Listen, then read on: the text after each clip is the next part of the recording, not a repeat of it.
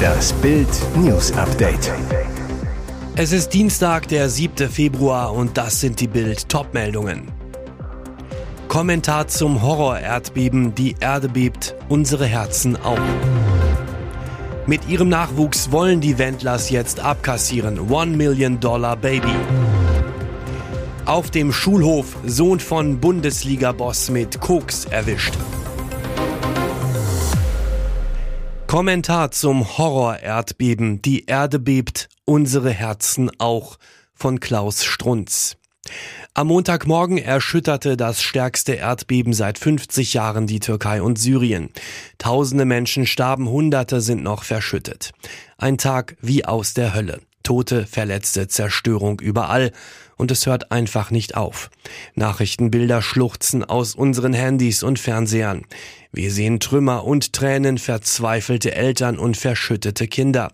Es fühlt sich an, als hätte sich der Boden auch unter unseren Füßen aufgetan und uns mit euren Liebsten verschlungen. Deutsche und Türken verbindet viel mehr als Döner und Urlaub. Wir sind Freunde geworden, seit eure Mütter und Väter uns dabei geholfen haben, unser Land wieder aufzubauen. In vielen Bereichen ist zusammengewachsen, was vorher nicht zusammengehörte. Und selbst da, wo das noch nicht gelungen ist, gilt an diesem düsteren Tag, Mitgefühl und Menschlichkeit sind stärker als politische oder religiöse Konflikte. Und selbstverständlich vergessen wir auch die vielen Opfer und ihre Angehörigen im benachbarten Syrien nicht einem zerrissenen Land, einem Land im Krieg, einem Land, das Schmerzen kennt, was sie noch schlimmer macht. Den gesamten Kommentar in drei Sprachen lesen Sie auf Bild.de.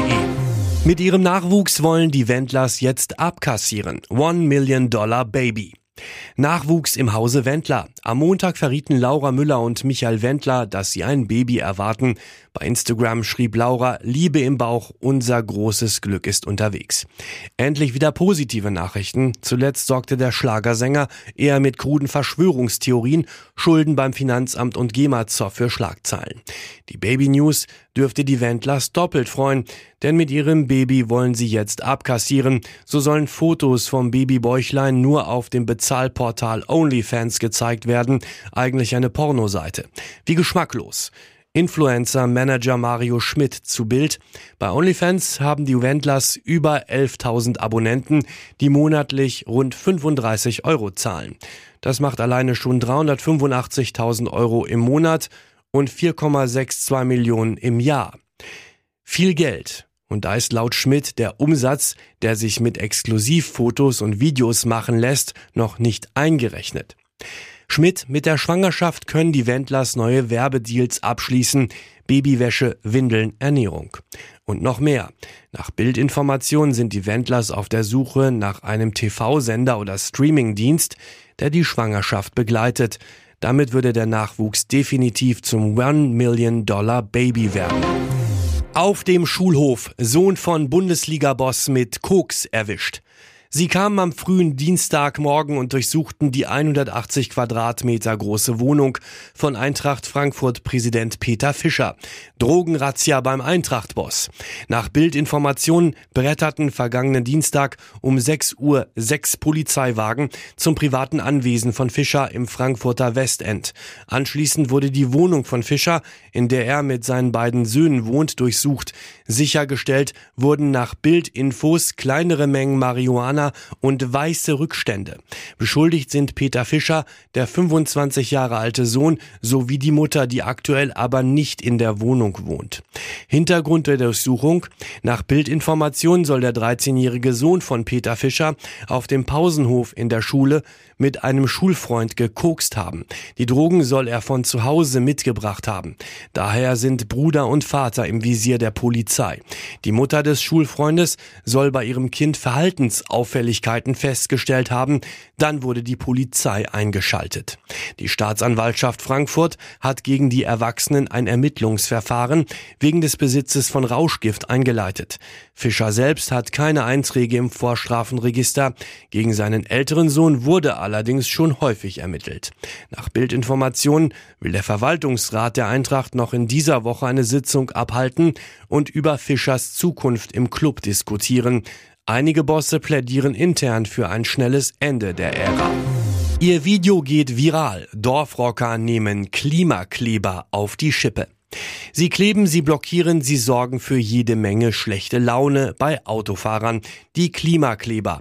Sie verhindern, dass Autofahrer zur Arbeit kommen, dabei fliegen manche Aktivisten selbst in den Urlaub, anstatt zu ihrem Gerichtstermin zu erscheinen. Doch wer sich viel ärgert, darf auch mal lachen. Dieses Video sorgt im Internet gerade für Erheiterung.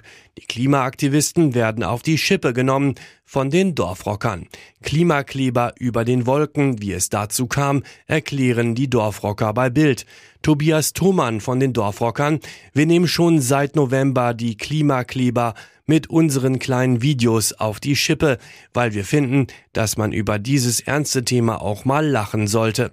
Denn viele Aktionen der Klimakleber sind in ihren Ausführungen lächerlich. Wir müssen sie gar nicht entlarven, denn das tun sie ja selbst, wie mit dem Bali-Flug.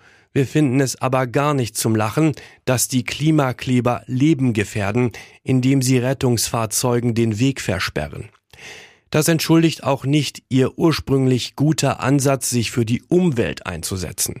Wir setzen unsere Kritik humorvoll um, weil es unsere Art ist, gute Laune zu verbreiten. Auch dieser Humor ist mit Sicherheit Geschmackssache.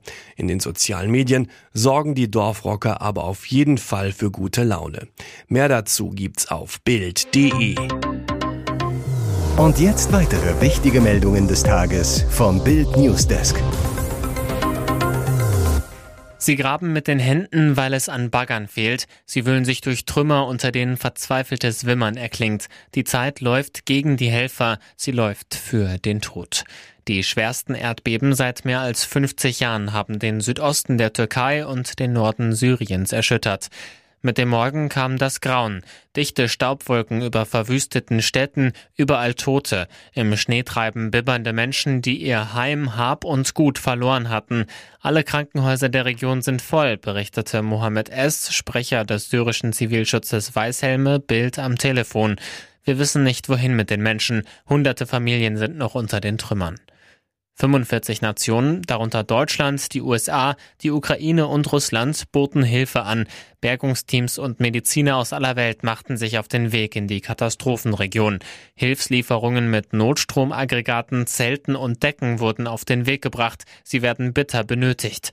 Bis zum frühen Dienstagmorgen wurden mehr als 4200 Tote geborgen. Etwa 7000 Menschen, schätzen die Behörden, könnten noch unter den Trümmern liegen. Tausende Verletzte wurden notdürftig behandelt. Zehntausende sind obdachlos. Unzählige Menschen verbrachten die Nacht aus Angst vor Nachbeben im Freien oder in ihren Autos. Bei Schneefall und Minusgraden droht ihnen die nächste Katastrophe. Jetzt knüpft sich der Europäische Gerichtshof für Menschenrechte die deutschen Schulschließungen im zweiten Corona-Jahr vor. Damit gerät das Bundesverfassungsgericht unter Druck. Noch im November 2021 hatte es den Schulschließungen der Bundesnotbremse von Ex-Kanzlerin Angela Merkel im Nachhinein einen Freibrief ausgestellt. Und das, obwohl zahlreiche Wissenschaftler, Kinderärzte und Verbände in ihren Stellungnahmen für das Gericht auf die schwerwiegenden Folgen der Schulschließungen hinwiesen. Diese Erkenntnisse habe das Gericht vom Tisch gewischt, so Verfassungsrechtler Professor Volker Böhme-Nessler von der Uni Oldenburg. Der Karlsruher Beschluss war eine krasse Fehlentscheidung. Das Kindeswohl habe keine Rolle gespielt. Es sei den Richtern nur darum gegangen, die Regierungspolitik zu stützen. Das Gericht argumentierte wie zu Anfang der Pandemie. Man habe es nicht besser gewusst. Dabei dauerte die Pandemie schon fast zwei Jahre. Die Beschwerde in Straßburg habe sehr gute Chancen, glaubt Böhme-Nessler. Die europäischen Kollegen sehen Schulschließungen ganz anders. Ein Autounfall ist immer ärgerlich, besonders aber, wenn man ausgerechnet eine irre teure Rarität rammt, das McLaren-Malheur von Hamburg. Der Crash passierte am Sonntag gegen 17.40 Uhr. Der schwedische Geschäftsmann Michael Z. will mit seiner Frau ins Hotel, sitzt in seinem McLaren 650S Can-Am. Eine Audi-Fahrerin missachtet wohl das Stoppschild, rammt den Luxusflitzer. Verletzt wird zum Glück niemand, aber dieser Bums ist so richtig teuer, denn einige Carbonteile am McLaren sind gebrochen und die Beifahrerseite ist verzogen, die Flügeltüren quietschen beim Öffnen. Schadenshöhe mindestens 100.000 Euro, wenn der Rahmen nicht doch noch schlimmer verzogen ist. Michael Z., dessen Firma Lokomotiven kauft und vermietet, zu Bild. Ich habe den Wagen erst vor zwei Tagen in den Niederlanden gekauft, war auf dem Weg nach Schweden. Er hatte erst 3000 Kilometer. Einer seiner Geschäftspartner ist übrigens Björn Ulveus, Mitglied der schwedischen Popgruppe ABBA. Michael Z. und seine Frau müssen jetzt den Zug nach Hause nehmen. Der Wagen wird in Hamburg repariert. Nach den saftigen The Zone Preiserhöhungen der Vergangenheit gibt es jetzt bessere Nachrichten für Streaming-Fans.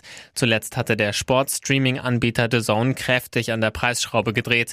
Wer bei The Zone alles schauen möchte, muss für das Unlimited-Paket monatlich 29,99 zahlen. Die Standardversion unter anderem mit Bundesliga, Champions League, NFL und NBA gibt es ab 24,99 monatlich. Nun startet The Zone eine Revolution.